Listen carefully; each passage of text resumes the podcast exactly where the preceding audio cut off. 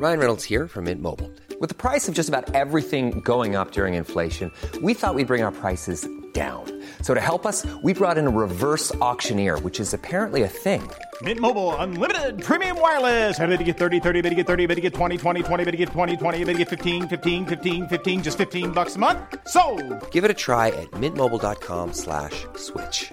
$45 upfront for three months plus taxes and fees. Promo for new customers for limited time. Unlimited more than 40 gigabytes per month. Slows. Full terms at mintmobile.com.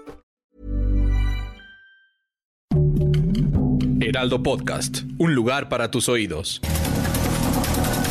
Estas son las breves del coronavirus, la información más relevante sobre el COVID-19 por el Heraldo de México. La Secretaría de Salud en México reportó 253 muertes más por coronavirus, con lo que suman 220.746. Además, señaló que hay 2.572.052 casos estimados de coronavirus en todo el país.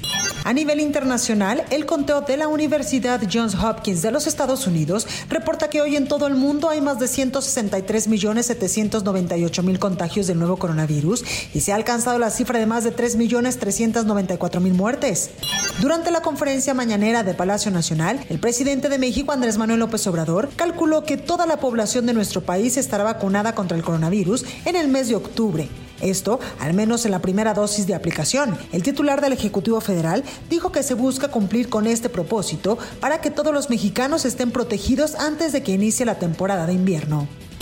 En el arranque de la vacunación de maestros y maestras en la Ciudad de México, el presidente Andrés Manuel López Obrador hizo un llamado para que a partir de la segunda semana de junio los alumnos regresen a las aulas de la capital del país.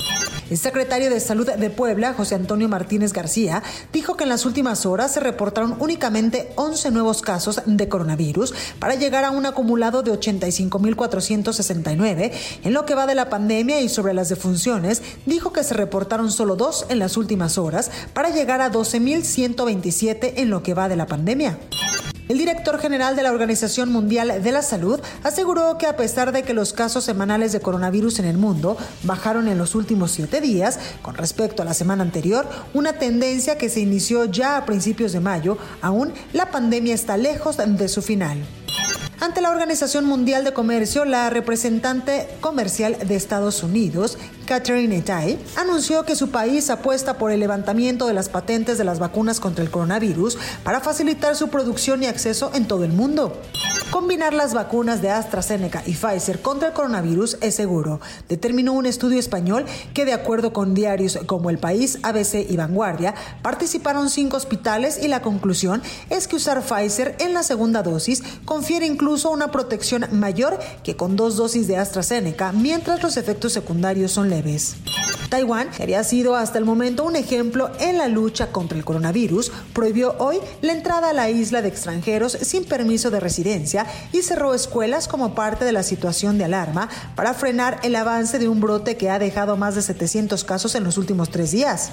Francia reabre a partir de este miércoles terrazas de bares y restaurantes, museos y cines y atrasará el toque de queda dos horas, cumpliendo así una de las principales etapas de su calendario de reapertura por la crisis de coronavirus.